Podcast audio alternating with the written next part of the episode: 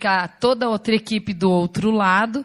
Ou então, muitas vezes, é um filho que, por hora, está na fase da adolescência, ou está em algum processo, em seus momentos particulares, que acaba não querendo estar fazendo tanta parte desse sistema familiar. Eu sei, o desejo honesto de toda a família é poder ter essa unidade familiar sempre. Óbvio que nem sempre a gente consegue. O certo mesmo é que a gente possa ter isso na vida de quando os filhos são pequenos, depois, quando você está adolescente, é fazer esse processo de uma forma mais elástica, ou seja, esse, esse adolescente muitas vezes ele tem que ficar dentro, outra hora ele tem que permanecer fora. E a vida vai ensinando em algumas fases, alguns ciclos, a gente acaba tendo que lidar tanto com a proximidade quanto quanto essa distância. Porém, uma coisa cabe dizer: todos nós, de alguma forma, somos muito semelhantes com uma célula. Eu falo isso porque realmente toda família ela é uma célula. E, e em que sentido eu digo? Lembram que a gente estudava nas aulas de biologia sobre as células eucariontes? E aí, dentro da célula, tinha cada um uma função. Cada é, organela, cada, cada processo interno dessa célula, para ela funcionar bem, ela tinha que ter uma função. Dentro de casa acontece a mesma coisa, como por exemplo, tá? É uma mitocôndria, que é aquilo que, que é responsável pela respiração celular, que ela fica dentro dessa célula. Às vezes, quem faz, quem faz esse papel dentro da sua casa, por exemplo, de ser a respiração dessa casa, Pode ser, às vezes, fi, um filho que, que quer alegrar essa casa, que quer oxigenar, que quer trazer é, vida, que quer brincar, porque o ato de respirar tem a ver com viver. E às vezes é esse o papel que esse filho desempenha. Por outro lado, eu sei que vocês não vão nem lembrar, gente, das aulas de ciências, mas muitas vezes tem gente que faz o papel do lisossomo. É uma substânciazinha que ela é responsável pela defesa e pela nutrição. E aí eu lembro, às vezes, de algumas mães que elas, se elas veem, às vezes, os filhos brigando na frente de mais pessoas, aquilo nela aciona uma defesa e ela fica brava com aquelas crianças porque o que, que ela quer? Ela não quer ver aqueles filhos expostos, ela não quer que as pessoas enxerguem naqueles filhos os defeitos. E ela aciona o mecanismo de lisossoma, entre aspas, que é a parte que ela colabora nessa célula. E de nutrição, nutrição emocional, nutrição celular ou, enfim, nutrição física. Vocês vão lembrar do complexo de Golgi, mas eu nem vou falar aqui as funções, mas uma coisa eu quero trazer aqui que tem a ver com o fato de lembrar. Alguém lembra em casa qual era o papel que o núcleo da célula tinha? O, o, a função que o núcleo da célula tem, do ponto de vista biológico, é a mesma que uma família, no sentido original, tem é de fazer com que a gente guarde o DNA dessa célula. Ou seja, é aonde estão as memórias dessa família. E o que tem ocorrido hoje é que a gente não está com todas essas memórias em registros intactos, por uma série de outras razões. E aí o nosso núcleo fica comprometido. Aquele registro que é o que carimba todas as informações que a gente tem dessa família está ficando riscado e não está produzindo energia. Lembram energia de ATP? Que vocês não vão nem lembrar, talvez. Mas quer dizer o quê? Para essa célula viver, ela tem que ter energia. Para uma família ficar viva, ela tem que ter coisas acontecendo e circulando e se movimentando para dentro desse sistema. E isso não acontece quando tem alguém que está de fora desse sistema. Em que sentido que eu me refiro isso? Muitas vezes, esse, às vezes, ou esposo, ou muitas vezes uma, uma mãe ou um filho que está fora, não está conseguindo poder estar dentro, funcionando como alguém que precisa estar entendendo que a gente está participando. Se um da família não entra nesse sistema familiar, a família não evolui. Ou seja, a família não cria, entre aspas, ATP. Ou seja, a família não consegue ter energia para ela se manter com a vida que ela precisa para estar alinhada, para ela estar tá feliz, para ela estar tá tendo troca. E isso, eu falo é, também em ambientes de trabalho, em ambientes de igrejas. Às vezes é muito triste quando às vezes você tem um grupo que funciona, que está ativo, mas tem alguém que esteja de fora. E se a pessoa está de fora, é uma tristeza, né? Porque as pessoas sentem. E aí hoje nós vamos entender o que, que acontece, o que, que gera nas pessoas quando você sente que tem alguém que não entra na sua família. Quando tem alguém que resiste, que justifica, olha, para de mexer no celular, e a pessoa fala, ah, só estou resolvendo algum problema. Essa é a forma que ele está tendo de dizer que ele não está entrando naquele ambiente. O corpo está lá, mas o coração não está lá. E aí a gente vai lidando com uma coisa que a gente chama de acordo mórbido. A gente convive, mas assim, a gente não se relaciona. Eu não consigo falar o que eu desejo para você, você não fala o que eu desejo para mim, a gente não cresce. E não ocorre essa troca.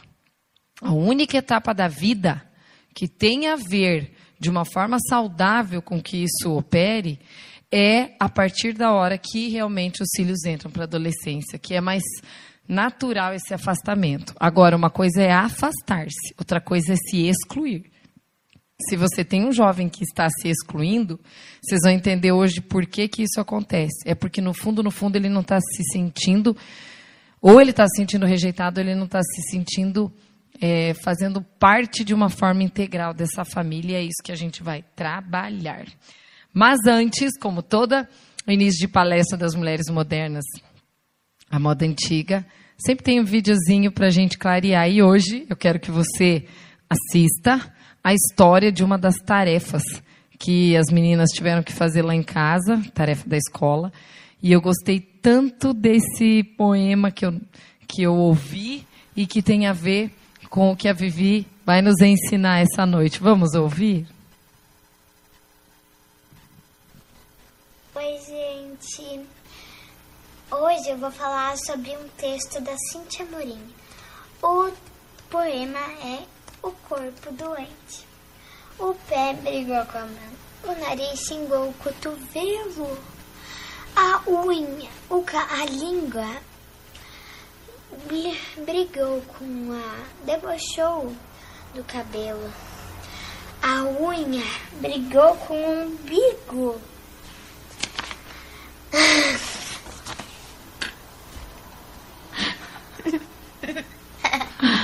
o que aconteceu mais? O que aconteceu depois que a unha brigou comigo? A bochecha implicou com o dente. E aí? O dedo machucou o ouvido e o corpo ficou doente. Aê! Foi, gente. Foi com todas as formas originais. Eu vou mostrar para vocês. Sem nenhuma, nenhum incremento. Porque vocês vão ver como é que ficou a tarefinha dela.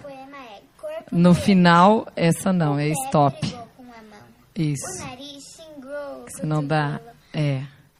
Isso mesmo. Então, assim, voltando, vocês vão ver agora. Esse foi o, a primeira tentativa. Se vocês entenderem o que ela quer dizer, faz muito sentido com o tema que a gente está trazendo, porque o corpo adoece quando o pé briga com a mão, o pulmão, o umbigo cutuca o, o, sei lá que parte lá do corpo. É isso que tem acontecido em muitas casas, principalmente com esse tempo aí de Covid, que está todo mundo junto. Um cutuca o outro, outro cutuca o outro, outro debocha, a língua debocha do cabelo a gente acaba vivendo numa série de situações, só que sem querer, as pessoas adoecem se isso não for trabalhado nessas famílias. Porque o debate, às vezes, o desentendimento, ele é natural. E tá tudo certo quando a família está unida. Pode ter tudo isso daí. Só que o que, que acontece no dia a dia quando a gente sente, vocês vão olhar ali o slide que eu vou passar agora, o que, que acontece numa, numa situação dessas o impacto que gera na vida de uma pessoa quando ela sente que alguém não está querendo entrar. Então, um exemplo bem claro que, que eu posso dizer, por exemplo, quando entra um filho, certo? Nenezinho na família. E aí aquela mãe fica só ela e a criança. E ela se irrita que o marido não, não entra. Ela não. Ela fala para ele, mas ele chega depois, ou ele participa pouco, ou ele entra só no banho. O que, que isso está acontecendo? Ela está brigando com ele para fazer esse marido entrar, mas a forma que ela está fazendo talvez não seja adequada. E, ou então, você pode pegar um outro exemplo. O adolescente, quando ele está no, aos domingos, e ele não quer ficar junto com a família. E aí aquela família reclama, reclama, reclama. E aí o que acontece? Ela só, a pessoa só sai do quarto a hora que tem que jantar ou almoçar. Janta, almoça e volta para o quarto. Tem alguém que não entra. E aí? O que, que acontece? Como diz aqui a pergunta. O que acontece quando uma pessoa da família não se inclui ou quando ela não está por inteiro. Gente, eu amei esse é, esse slide aqui porque ele resume muito do que a gente vai falar aqui hoje de forma breve. E prestem bem atenção porque ela é um dos, um dos pontos bem assim pontuais realmente dessa palestra, porque ele vai fazer vocês entenderem o que, que acontece dentro. Quando você tem pessoas que estão atuando, que estão dizendo o que é para fazer, que eles estão sempre dentro do sistema, estão sabendo o que está acontecendo, estão é, acompanhando o mundo dos membros lá que lá residem, essa pessoa ela tem poder dentro de casa. Quando a pessoa está fora desse grupo, ela causa rejeição. Eu ouço às vezes muitos pais, pais homens divorciados reclamarem que quando eles se divorciam, ah, é, a minha filha não quer ir mais comigo porque eu tenho certeza que é a mãe que está falando mal de mim. Mas esse pai que está fora desse sistema, ele não sabe que a forma dele funcionar muito distante acaba gerando rejeição de todo mundo que está dentro dessa casa. E aí o filho muitas vezes não quer estar com ele porque de certa maneira se sentiu abandonado por esse pai, sim. Ou aquele marido que só trabalha e não dá bola nem para filho nem para esposa, gera o que nessa esposa? Gera a sensação de rejeição. E o que, que é o perfil modal? O perfil modal é aquela pessoa que ora ela está, ora ela some. Uma hora eu estou fazendo parte no momento que eu entendo que eu quero entrar, e por outra hora eu nem entro porque eu quero fingir demência, como eu ouço às vezes. E o que, que isso gera numa família? Gera isso aqui: sensação de indiferença ou a pessoa passa a ser ignorada. E isso não envolve, como eu falei, só ambiente familiar. Se você está no recreio de uma escola, você percebe quando uma criança fica meio fora, meio dentro, ela começa a ser é, vista como indiferente naquele ambiente. É diferente daquela, daquele aluno ou daquela pessoa que está dentro, que ela tem poder, ou daquele que está fora, que realmente. Por que, que a pessoa sente rejeitada? Por que, que eles rejeitam quem está fora? Porque, de certa forma, eu não entendo que eu sou importante para aquela pessoa. E quando eu não entendo que eu sou importante para alguém, eu acabo, como um mecanismo de defesa, naturalmente rejeitando. E, e isso tudo nos convida a olhar o seguinte: nós precisamos avaliar qual é o impacto que eu tenho, que a minha pessoa tem nas relações que eu faço parte. E isso entra num processo bem interessante. É como que eu faço para ter é, ter uma família saudável, mas fazer essa família virar como se fosse um grupo. Porque uma coisa é eu ter família. Família é o pai com função de pai, a mãe com função de mãe, filhos com função de filhos. Esse é um ponto. A outra coisa é eu evoluir essa tese, entendendo que eu tenho que transformar a minha família num grupo. O que, que é grupo? É quando essa família ela opera totalmente junto para fazer uma tarefa. O curso que eu fiz o ano passado sobre grupos, eu achei muito interessante que aconteceu uma coisa é, que eu comecei a entender o que é grupo a partir daqueles encontros.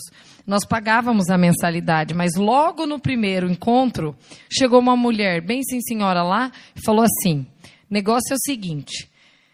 Vocês vão aprender a funcionar como grupo. Vocês vão pagar o lanche da especialização, vocês vão pagar o local onde essa especialização vai acontecer, vocês vão pagar o hotel dos, dos instrutores, vão pagar a passagem dos instrutores e vão pagar o curso. O grupo ficou, pasme, gerou raiva, gerou indignação, gerou tudo que vocês imaginam. Qual que era a ideia deles? Claro, isso tudo teve uma, um porquê, depois a gente foi entender. A ideia era que todo o grupo ia ter que funcionar como grupo, ou seja, um mês eu ia ter que ser responsável por comprar passagem de um dos professores. No outro mês eu ia ter que ir atrás de que hotel que ele ia ficar. No outro mês eu ia ter que ir atrás do local onde nós iríamos nos encontrar. Porque todo mundo tinha que funcionar lá dentro, não era aquela pessoa que fica responsável por aquela situação, como acontece dentro de casa. O dia que eu entendi aquilo, que apesar da, daquilo ter gerado indignação na gente, a gente só foi entender o porquê depois, eu comecei a falar, gente, eu quero fazer isso na minha casa também. Eu queria me desafogar de algumas coisas. Por exemplo, eu só de lavar louça. Como as meninas já estavam um pouco maiores, eu falei, vamos fazer rodízio de louça. Todo dia lá em casa alguém que lava louça, alguém das meninas. Como são três, é uma beleza, porque a cada três dias a próxima que vai lavar não sobrecarrega só para uma pessoa e troca função. Isso é grupo. Só que quando tem alguém afastado, excluído dentro de uma família, a pessoa fica com tanta raiva porque gera essa sensação aqui de rejeição que eu estou falando, que ela não quer que o outro entre. E o ato da pessoa não querer que o outro entre é aí que dá o problema. E é aí que a coisa está dando errado. Então, pegando o exemplo que eu citei antes, nasceu o bebezinho, a mamãe está trocando, fica brava com o marido que não participa, aí o marido começa a tentar lá trocar a fralda, mas ele troca tudo errado, a menina olha e fala assim, ah, você não sabe trocar, daqui que eu troco. É um exemplo. Né? Ou aquela mãe que fala, vocês têm que fazer e arrumar essa casa, não sei o que, não sei o que, porque essa, a minha casa é assim. Peraí, não é a minha casa, é a nossa casa. Eu tenho que gerar amor em todas as pessoas dessa casa, porque se os filhos entendem que a casa é sua somente, o cuidado transfere-se só para você. E quando eu entendo que é nosso esse espaço, existe circularidade, existe todos nós cuidando de uma mesma coisa. Mas, Karine, como é que eu faço para tornar da minha família um grupo de uma forma que isso funcione de maneira saudável.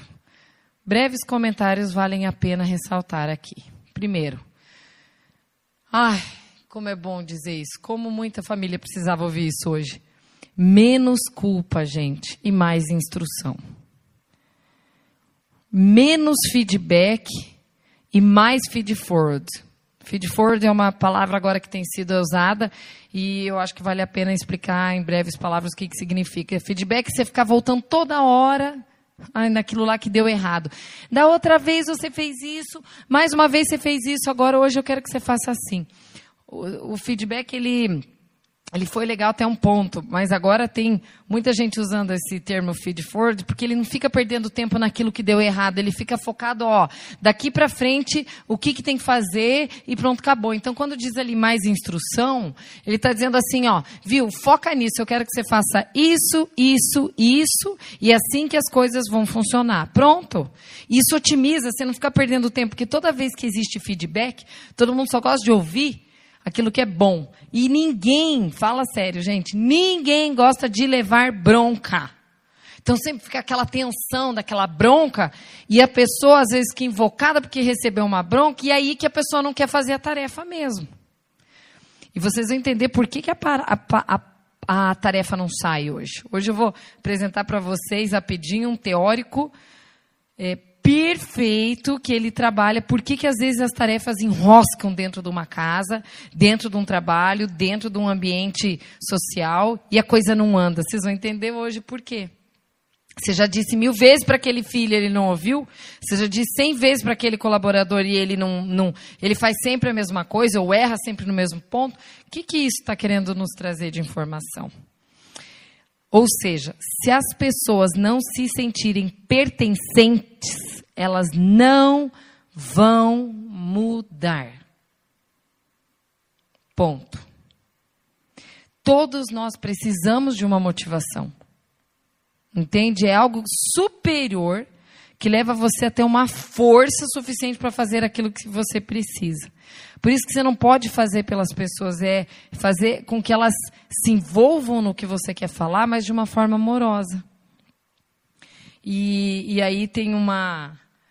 Esse é um ponto, então. Menos culpa, mais instrução. Tem uma frase que eu gosto demais, que é de uma filósofa francesa. Ela diz assim: ó. Todo ser clama silenciosamente por ser lido de modo diferente. Hoje de manhã eu estava com uma pessoa e ele estava muito bravo, aquele homem, porque a pessoa que é, ele escolheu para conviver começou a encher ele de defeitos, porque você tinha que fazer isso, isso, isso, a vida é assim, assim, assim, assim. E ele falou, falou um monte de coisas, bravo, me contando a história, e eu só ouvindo. Chegou no final, ele falou: Você não acha, Karine, que eu tenho razão? Porque onde já se viu Daí ele começou a me dar uma série de argumentos para dizer o porquê que ele estava certo e por que a pessoa que estava criticando ele estava errada. Eu falei assim, fulano, essa pessoa, ela te criticou justamente porque ela não quer desistir de você. Justamente porque tudo que ela quer é investir na sua pessoa. É investir na tua melhora, é investir na sua vida. E a leitura que você fez é de que essa crítica fosse algo agressivo para você, mas essa é uma das poucas pessoas que não desistiram de você. Só que a hora que a pessoa está vivendo a crítica, ela não consegue fazer a leitura que aquilo é um investimento naquela, naquele, naquela relação. E por isso que a pessoa sente raiva. Quando eu leio essa frase, todo se reclama silenciosamente por ser lido de forma diferente quer dizer assim, pare com a pessoa que está do teu lado e eu vou dizer assim, olha, sabe aquilo que você fez, ele gera esse impacto na minha relação com você. Eu me afasto, ou eu me aproximo, ou eu às vezes me sinto indiferente, mas a indiferença é minha defesa para eu não sofrer quando você se afasta. Por isso que precisa ser, ter trânsito livre de conversa. E aí, essa questão aqui é cabível para o momento de dizer assim, ó. Qual é o impacto que a rejeição e a comparação causam nas pessoas? Essa pergunta aqui é fantástica, porque assim, esse é um recado para a pessoa que sente raiva por causa do outro que não entra. Primeira coisa que eu diria, gente, ó, vou lá para Gênesis 37, 3 e 4. Olha só que interessante, eu vou ler. Ora, Israel, isso acontece quando você quer comparar outras pessoas que fazem certo com aquela pessoa que está fazendo errado na sua casa. Eu vejo muito isso acontecer com maridos, às vezes mulheres que têm os maridos que não são cavalheiros ou gentis, e às vezes elas caem no erro de olhar para o marido e falar assim, ó, você viu a, o esposo da fulana como ele trata ela bem?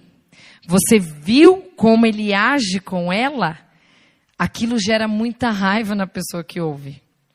E eu digo para vocês que a chance dessa pessoa entrar nessa família, nesse sistema e, e, e, assim focar com você é muito baixo, justamente porque comparação gera o, o afastamento, ele não gera o desejo de atrair você para mim.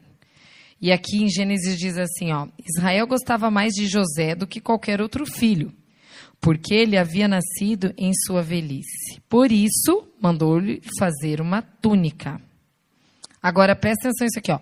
Quando seus irmãos viram que o pai gostava mais dele do que qualquer outro filho, agora você vai saber o que, que acontece quando você compara um filho com outros, ou o marido com outros, ou tua esposa com outras. Olha só. Vou repetir. Quando seus irmãos viram que o pai gostava mais dele do que qualquer outro filho, olha o que, que acontece. Eles passaram a odiá-lo e não conseguiam falar com ele mais amigavelmente. Então, quando você chega para o filho e fala assim, vai estudar igual o, o outro filho, aquele irmão que ouve, ele fica com tanta raiva que ele passa a ser grosso com aquele irmão. Porque isso, olha, isso aqui está resposta fácil para a gente entender. Eles passam a se odiar e não conseguiam mais falar com ele de forma amigável. Que é o que a, o que a pessoa sente quando ela é comparada.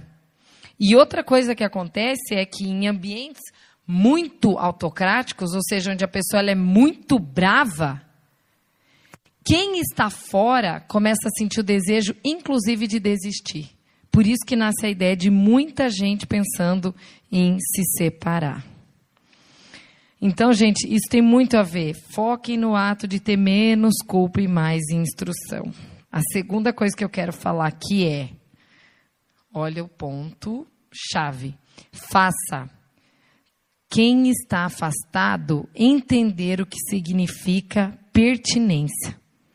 Pertinência é algo que eu vou explicar agora, mas que em tese ela vai ter muito a ver com o ato de fazer com que ela participe da decisão das coisas da casa. Você precisa adequar. Então, o, o, pegando o exemplo do que eu disse lá, se o adolescente fica só dentro da, da, da, do, do quarto, o que, que ele tem que fazer? Você não tem que respeitar isso aí. Não sei como é que tantos pais respeitam a filho adolescente. O filho tem que ir lá para fazer a maionese da domingo, é. Se ele não sabe fazer maionese, ele vai fazer o suco. Se ele não sabe fazer suco, ele vai fazer o arroz. Isso tem a ver com circularidade e não somente com a função, como eu expliquei antes. Porque senão fica sempre aquela mesma pessoa fazendo aquela mesma função. Então a mãe vai lá, ou o pai vai lá, do jeito que está hoje, né? Porque crítica da minha parte somente, eu comecei a observar esses dias os comerciais brasileiros, está um fiasco, porque vocês podem analisar, só tem todos os comerciais agora é o homem que cozinha e a mulher que fica plantada, sentada no sofá e o homem vem e oferece a comida. Eu tenho vontade de dar um pega para capar em quem me inventa essa moda. Uma coisa é isso acontecer ocasionalmente gostoso, porque o marido tem o prazer de cozinhar. Mas esse é um padrão de funcionamento que não deve ser passado para a próxima geração. Porque nós temos que ter funções. E eu nem vou entrar nisso daí, porque isso daria muito assunto aqui que eu não vou nem abrir, porque seria legal trabalhar isso em outro momento. Então, vou, vou, vou explicar para vocês o que, que significa isso aqui. Ó. Faz com quem está afastado esteja no sistema decisório das coisas. Gente, eu não vou perder tempo, porque aqui é bem técnico. O que, que eu quero. É, digamos, consegue só diminuir para mim, por favor, essa imagem? Que eu acho que fica mais fácil só de eu trabalhar com a minha mão aqui para entender, para ajudar as pessoas a entenderem como é que funciona. É melhor. Aqui está uma tarefa. Por que, que você deu em casa uma tarefa e a tarefa não foi cumprida? Aqui, aqui em cima está a tarefa, tá? Ou você falou isso para o pessoal do trabalho, ou enfim, qualquer ambiente. O que, que acontece? Aqui está a tarefa, mas ela não foi cumprida. Você avisou para fazer tal coisa e não aconteceu. Por que, que não aconteceu? Por conta de uma coisa que a gente chama de tarefa implícita, que ela está aqui embaixo. Ou seja, houve resistência da pessoa a fazer aquilo. Ou ela não quis, ou ela se irritou com você, ou ela não está com vontade, ou ela não quer te obedecer. Aonde que eu quero chegar? Quando você não para e você não trata esse sócio emocional que a gente chama, não é ficar focado só na tarefa. Por que, que você não lembrou? Por que, que você não fez? Por que, que isso? Por que, que aquilo? Isso aqui esquece, faz um X lá em cima.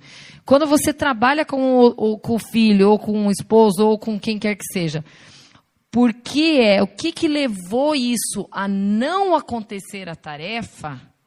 Aí o grupo começa a caminhar. Porque, tá vendo esse sistema aqui de cobrinha? Uma tarefa ela só vai acontecer numa família quando existe vínculo.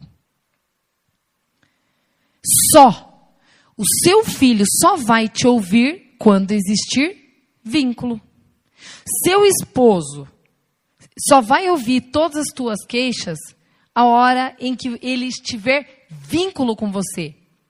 E o que, que as pessoas hoje travam? Elas focam tanto só na tarefa do que, que um tem ou não que fazer, que elas esquecem do vínculo. Sem o vínculo, não existe a obediência dessa tarefa.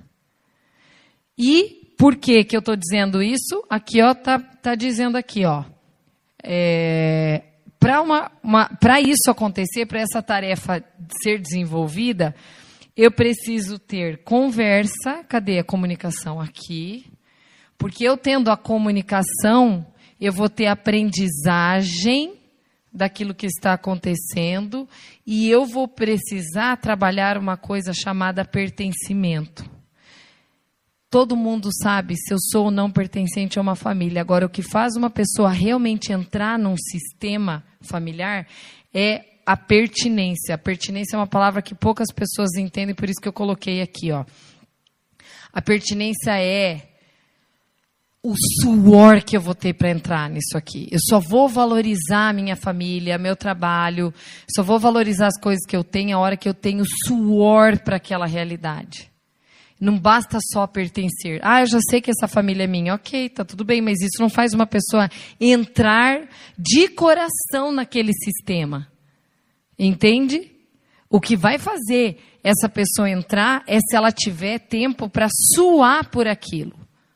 E se você vê que a pessoa que você pensa aí agora, dentro da sua família que não entra, você está com muita raiva e a tua raiva é fazer ela é, se sentir excluída como você se sente, e aí você olha para ela e fala assim: então dá licença que eu faço as coisas porque eu não quero que você contribua. Você não ajuda essa pessoa a entrar nesse processo de pertinência. Se eu fosse traduzir em miúdos, eu diria o seguinte: se o neném nasceu, o marido não quer entrar, você não vai dizer para ele, é, deixa que eu me vire sozinho, porque você não está ajudando esse marido a ter pertinência. Você vai dizer assim, amor, faça essa criança dormir. Não, amor, mas está aqui, ó, pega ele aqui porque ele ele está chorando, ele só calma no seu colo. Amor, faça do seu jeito, nem que ele leve uma hora, duas horas chorando. Vai chegar uma hora que você vai conseguir decifrar a linguagem dele, você vai entendê-lo, ele vai te entender e logo vocês vão acabar é, participando dessa casa de uma forma mais ativa, de forma amistosa, não de uma forma grossa.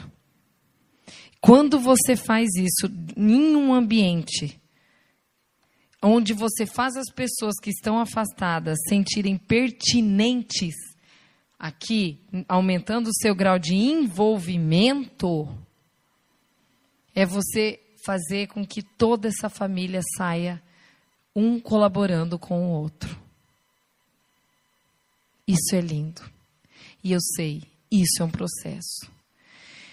Gente, eu tenho consciência que essa palestra de hoje ela é bem técnica e que talvez para você conseguir entender tudo que eu falei até agora, você teria que ouvir ela duas vezes ou três porque isso aqui tem a ver com técnica.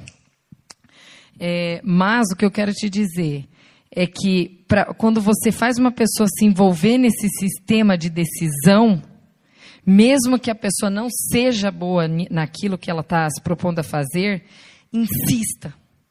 Se ele não quer entrar, seja incansável. Se ele não quer entrar de novo, seja mais incansável ainda. Mas não respeite o seu desejo de tentar punir aquela pessoa, tirando dela essa palavrinha que eu coloquei aqui, que é de pertinência. Se você não insistir, essa pessoa não vai entrar.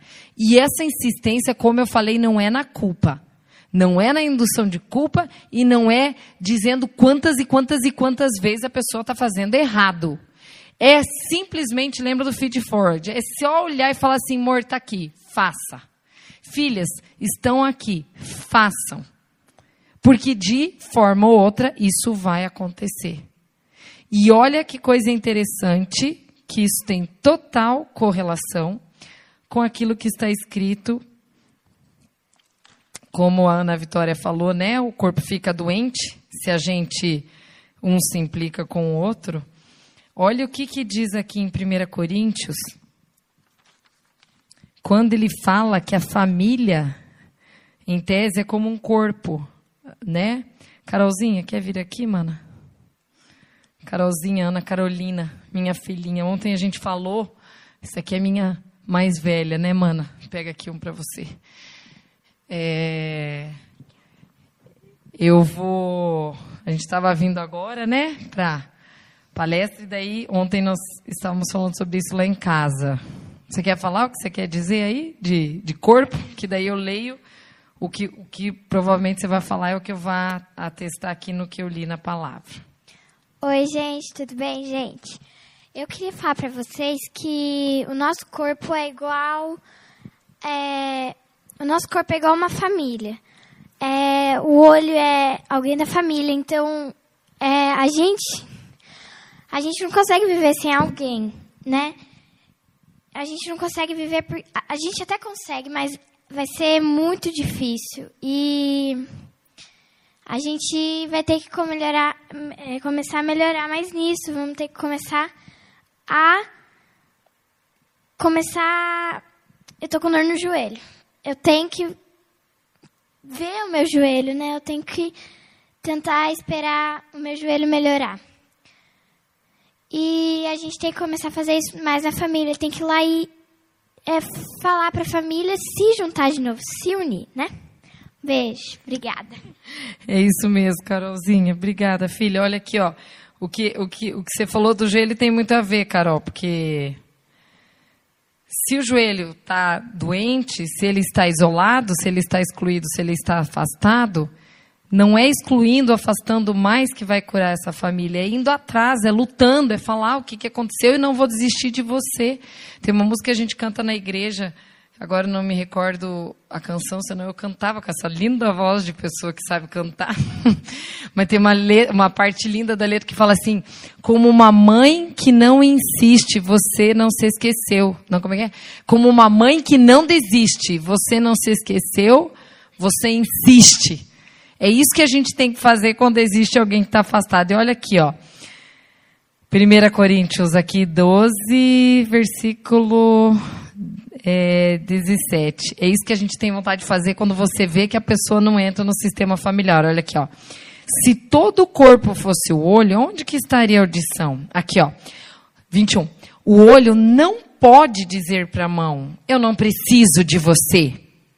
E é isso que uma pessoa pensa quando ela se sente rejeitada. Ah, eu não preciso de você. É como a Carol falou, esse, essa pessoa sobrevive? Sim, ela sobrevive, mas ela sobrevive sofrendo. Né? Ele diz assim: é, nem a cabeça pode dizer aos pés: Eu não preciso de você, eu faço tudo sozinha. Aí vem a palavra. Ao contrário, os membros do corpo que parecem mais fracos são indispensáveis. E os membros que pensamos serem menos honrosos, tratamos com especial honra. Tudo a ver. E os membros em que nós, em, em que nós são honrosos são tratados com uma honra especial, enquanto que outros precisam ser trabalhados de outra forma. Mas Deus estruturou o corpo dando maior é, honra para aqueles que tinham mais falta, a fim de que não haja divisão no corpo. O que quer dizer isso? O coração não tem dois corações, tem um coração e ele é a parte mais importante do corpo. É uma das, né? O cérebro é um cérebro, não são dois. Por quê? Para não, que não haja divisão na nossa casa. Para que não haja divisão nessa célula. Para que não haja divisão e que a gente mantenha a unidade, como diz aqui, ó, a fim de que não haja divisão, mas sim que todos os membros tenham igual cuidado um pelo outro. Como é lindo entender esse processo. Por isso que para você, por mais raiva que você possa ter quando alguém está longe, lute. Trabalhe em pertinência. Faça essa pessoa suar para estar tá lá dentro. Ela vai reclamar, continue. Ela vai reclamar, continua de novo. Ela vai reclamar, você continua de novo. Até que quando vocês vêm, vocês viraram um time. Ai, como é gostoso entender aqui, ó. Para aumentar pertencimento, é importante aumentar a pertinência. Uma coisa legal, faça rodízio de tarefa, gente. Não fica só com vocês. Eu vou dar um exemplo hoje que eu ouvi de uma jovem que eu estava atendendo. E aí a gente estava falando de tarefas de casa lá, e, e aí eu pedi quem é que. Ela foi comentar algo comigo, ela disse, eu e mais uma pessoa da casa que lavamos louça. Eu falei, mas tua irmã não lava louça? Ela falou assim, não. Eu falei, mas escuta, por que que não?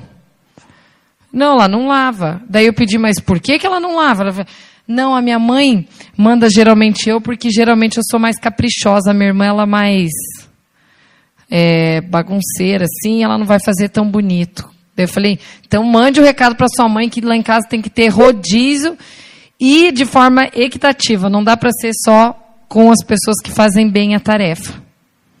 Faz sentido isso? Porque quando você está tomando banho, você precisa de uma toalha, você vai chamar qual filho? Geralmente é aquele filho que faz isso rápido e não te deixa esperando. Isso está certo ou está errado, gente? Está errado. Porque eu tenho que fazer rodízio, eu não posso chamar aquele filho que é mais querido, que não vai reclamar, que vai fazer isso, vai fazer aquilo. Eu tenho que chamar, porque um sistema tem que circular. Lembra do que eu falei? Foco não é só virar família. Foco é trabalhar de família para você se tornar um grupo. Por isso que precisa ter tarefas.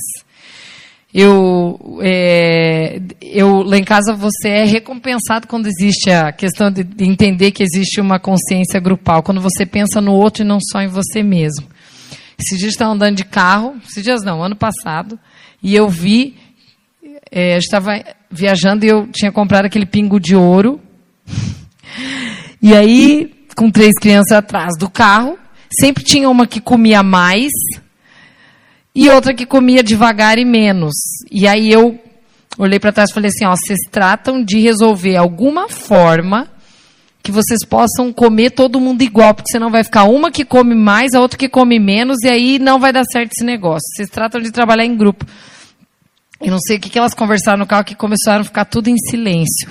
Elas tinham levado umas comidinhas e eu achei gracioso que elas chegaram numa forma grupal de chegar a uma solução elas deram um jeito, pegaram uns palitos de dente que tinham lá de uns sanduíches, e elas fizeram espetinho do pingo de ouro, que eu acho que coube uns quatro, né, Carol? Não foi isso? Uns quatro dentro daquele palito, e elas entenderam que elas iam comer cada. Cada uma ia comer os quatro pingos de ouro e acabou aí que renovava. E eu achei aquilo muito criativo, porque foi a forma que elas entenderam do que é entender que é grupo. Porque, por exemplo, se você dá um, uma água mineral para os teus filhos tomarem, vai ter um que vai tomar muito, vai ter um que vai tomar pouco e outro que nem vai tomar porque alguém já tomou. Isso não é desenvolver consciência grupal. A gente tem que lembrar que então, tem quatro membros, tem três membros dentro dessa família, a gente tem que dividir em três. Ah, mas não quer? Então, aí é outra coisa. Mas desenvolver essa consciência grupal significa você fazer essa família trabalhar em pertinência como eu disse, é fazer essa família suar para pensar no coletivo e não só em si mesmo. Eu lembrei agora de um outro exemplo de pertinência que faz todo sentido. Eu, eu fiz 40 anos e lá em casa quem é responsável por cuidar de viagem e hotel, essas coisas, é tudo meu marido. E ele me deu de presente uma viagem que acabou não dando certo, porque a gente está com Covid. E aí ninguém pode viajar, mas eu achei interessante ele, sem saber essa teoria de Pichon Rivière, eu gostei da intervenção que ele deu. Ele falou, me chamou do lado no dia que ele tinha me dado a, o presente, que era essa viagem para mim e para ele.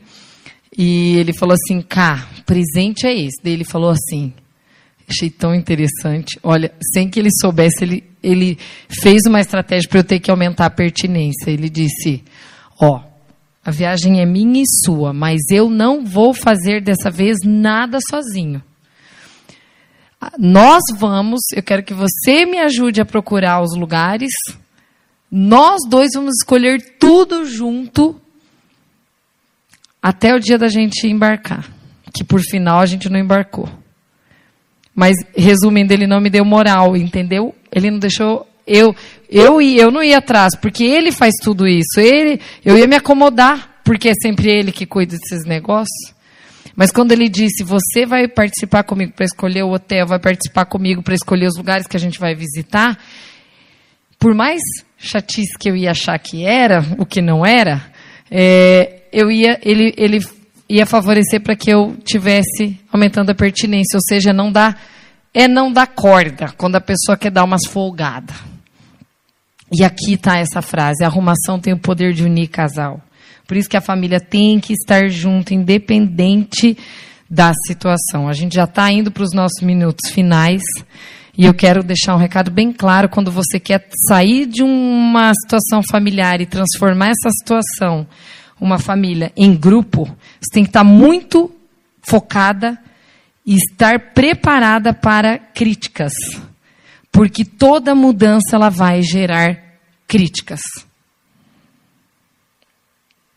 Quando eu cheguei, entendi naquele curso que a gente ia ter que é, funcionar como um grupo e que todos nós teríamos que fazer um pouquinho, mesmo que eram habilidades que eu não queria treinar, porque eu não tinha domínio, eu comecei a aprender a entender como um grupo funciona. Quanto mais congelada aquela papel, aquela função, esse, esse grupo não cresce. Por isso tem que ter rodízio. E aí aquilo me empolgou tanto que eu falei, ah, vou fazer isso na minha casa. Eu lembro que o meu marido um dia falou assim, ô Cá, mas isso não é a mãe que tem que fazer? Eu não lembro a tarefa que era que eu tinha mandado as meninas fazerem. E aí ele olhou para mim e falou, eu acho que você está um pouco preguiçosa. E aí eu pensei dentro de mim, ai, eu não estou preguiçosa, eu quero que as meninas elas consigam fazer e se autogerir sem precisar mandar e sem e com a auto iniciativa delas e não ao, ao meu mando, né? E aí eu pensei, eu vou ter que suportar qualquer crítica por uns três meses até essas meninas funcionarem como um grupo para que elas consigam fazer sozinha. E eu estou dividindo isso com vocês com orgulho, porque isso funciona. Então, por que, que eu preciso dar esse exemplo? Porque quando você receber a crítica, é uma coisa, uma coisa é você assim, ó, ah, sim, eu sou preguiçosa, daí é outra coisa. Se eu estivesse sendo preguiçosa, eu teria que me autoavaliar para me mexer. Mas no meu caso, não, eu tinha uma intenção com aquilo. Eu ia eu abandonar algumas tarefas e deixar com que elas funcionassem dentro dessa casa. E aí você tem que suportar o desconforto da crítica, que eu falei, amor, pode ficar tranquilo que eu já sei o que, que vai acontecer daqui um pouco, só que vai dar bagunça, vai dar transtorno, vai ter resistência da parte de todo mundo dentro de casa, mas confie em mim que eu sei que a gente vai trabalhar como equipe em pouco tempo. E, obviamente, algo atesta isso para mim dentro de casa que é Salmo 133, quando diz assim, ó, quando existe união, lá Deus autoriza a bênção. Uma família, quando existe união, Deus autoriza a bênção. Quando uma empresa, já falei isso aqui e não vou deixar de repetir, uma empresa está unida, Deus autoriza a bênção. Quando, quando algo acontece dentro de uma igreja, Deus autoriza a bênção quando existe unidade, porque a gente precisa funcionar como uma célula.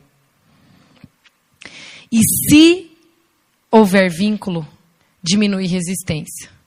Então, gente, o recado principal dessa noite é assim: de coração, não desista da pessoa que está afastada, excluída ou de fora da tua família, por mais cansativo que isso te seja. E se você acha que está muito difícil caminhar até lá, a minha recomendação é o seguinte: para tudo. Foque-se no vínculo com essa pessoa, primeiro, que com o tempo você vai diminuir as resistências e daí você vai conseguir fazer essa família funcionar como um grupo. Você quer que seu marido olhe, que seu filho olhe, que você, às vezes, mulher, que você sente. Já falei esse ano aí, gente. Quanto marido olhando para a mulher reclamando que elas não param de ficar no celular o tempo inteiro. Ou seja, elas estão fora. Elas estão fora, elas têm que voltar para dentro. Maridos, vinculem-se primeiro e depois vocês vão fazer com que essa mulher tenha o mecanismo de poder pertencer. Não desista. Foquem-se em pertinência. Rodrigo, você pode colocar para gente o vídeo de novo da Vitória, mas um pouco mais melhoradinho aí nela. Porque se alguém olhar antes de, de, de, você passar, se alguém olhar e dizer assim, ah, eu tenho preguiça de fazer isso na minha casa, gente, pelo amor de Deus. como diz meu pai, vou dar uma tunda de laço em quem pensar uma coisa dessa, porque nos tempos antigos as mães tinham cinco, sete filhos e não tinham tempo para ter preguiça. Então, nesta geração nós não podemos e não temos o direito de achar que a gente pode ter preguiça, porque nunca a vida foi tão fácil para nós do que como agora. Eles não tiveram preguiça no passado, se tiveram, não tiveram, não dava nem tempo para para sentir muito, porque eles tinham que agir, e nós com a gente não pode ser diferente.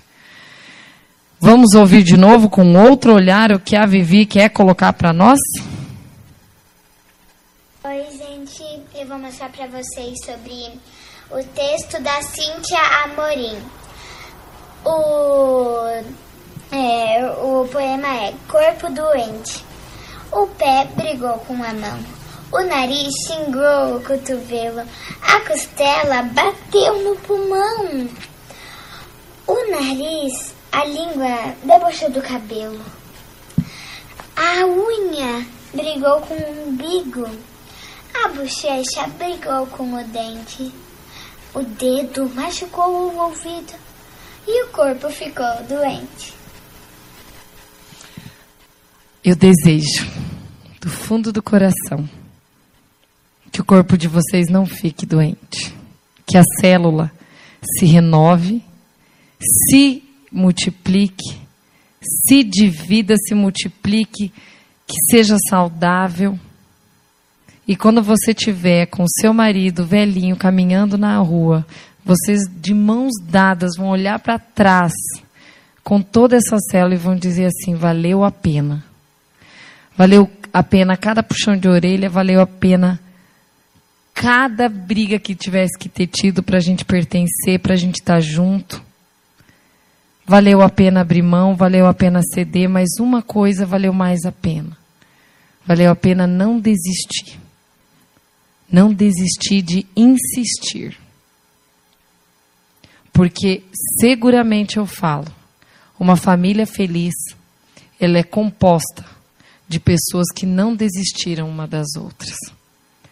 E é esse o meu desejo para vocês, em todo em todo o coração, de todo lugar, de toda a família que está ouvindo essa mensagem aqui hoje. Gente, um grande abraço carinhoso. Quero agradecer, como sempre, né, a, a, a Florença Stores, que sempre me, me, me veste, o HS Cabeleireiros. Quero agradecer a Fer Camerini, que sempre nos acompanha. Quero agradecer com todo o meu coração. Ó, oh, Rodrigo, de coração, de coração, de coração. Ó, ele dando assim, ó. Rodrigo, só para te avisar que às vezes eu estou em consulta e a pessoa fala, é o Digão, é o Digão. Então, é o Digão mesmo, gente. Ele é o cara, ele é sensacional porque ele não desiste. Para vocês terem ideia, ele foi almoçar agora, era seis horas da tarde, de tanto trabalho que esse homem tem. Mas ele não desiste, ele insiste. Ele está sempre aqui com a gente nas Mulheres Modernas. Quero agradecer. Olha lá, a gente está também com o filho do Oliveira, com todo carinho, cuidando dessa parte técnica também. E olha, a gente ama vocês. E é por não desistir de vocês que a gente está aqui todas as últimas quintas-feiras de cada mês.